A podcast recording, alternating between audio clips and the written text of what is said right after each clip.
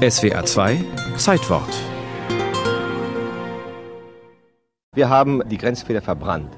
Es genügt aber nicht, die Grenzfehler zu verbrennen. Sie müssen so behandelt werden, als ob sie nicht da seien sagte Marcel Mill. Er gehörte zu den Aktivisten, die 1950 die deutsch-französische Grenze bei St. Germanshof in der Südpfalz besetzten.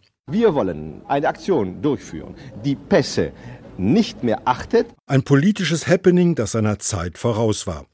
Denn wer in Europa reiste, der wurde bis weit in die 90er Jahre immer wieder aufgefordert. Ihren Ausweis bitte. Su pasaporte, por favor. Vos papiers, s'il vous plaît.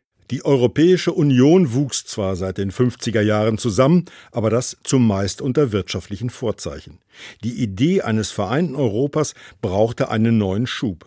Weg mit den Grenzkontrollen. Um das Ganze etwas symbolischer zu gestalten, nun wir ein nach Schengen. Schengen an der Mosel stößt sowohl an Frankreich wie an die Bundesrepublik, sagt Robert Goebbels, ehemaliger Luxemburger Staatssekretär. Zusammen mit den Kolleginnen aus den Niederlanden, Belgien, Deutschland und Frankreich unterzeichnet er am 14. Juni 1985 das Vertragswerk. Treffpunkt ein Ausflugsdampfer an einem beschaulichen Anlegeplatz. Lediglich ein paar Spaziergänger stehen er zufällig Spalier. Ich muss auch gestehen, dieses Schengen-Abkommen Niemand maßt dem eine große Bedeutung zu. Die fünf Vertragsstaaten beschließen die Öffnung im Alleingang.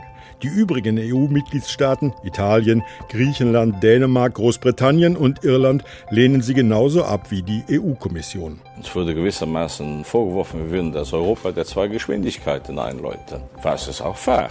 Die Umsetzung dauerte. Denn was 1985 niemand ahnen konnte, reihenweise kollabierten die kommunistischen Ostblockstaaten. Die europäische Landkarte wurde neu gezeichnet, das Vertragswerk angepasst und überarbeitet. Als es dann am 26. März 1995 in Kraft trat, beteiligten sich schon neun Staaten. Schengen, erst ignoriert, wurde nun zum Ausweis eines neuen Europas. Der Politikwissenschaftler Wilfried von Bredow. Es wurde von vielen als der Beginn eines weiteren Zusammenwachsens Europas in Richtung Vereinigte Staaten von Amerika betrachtet. Das war aber von Anfang an eine übertriebene Hoffnung. Zwar sind mittlerweile 26 Staaten dem Schengen-Abkommen beigetreten, aber bis heute gibt es in der EU keine gemeinsam abgestimmte Grenzpolitik. Wenn keine Binnengrenzen da sind, muss man das eben an den Außengrenzen machen. Und das herzustellen ist bei den sehr verschiedenen politischen Kulturen der Länder ziemlich schwierig. Die Folge 2015 ist die EU außerstande, Flucht und Migration aus den weltweiten Krisenregionen solidarisch aufzufangen. Stattdessen werden Länder an den Außengrenzen allein gelassen. Zeitweise wird das Schengener Abkommen sogar außer Kraft gesetzt. Ähnlich reagieren einzelne EU-Staaten, als 2020 ein Virus die Welt erfasst. Wieder fehlt eine einheitliche europäische Strategie. Ist Schengen nur ein Schönwetterabkommen?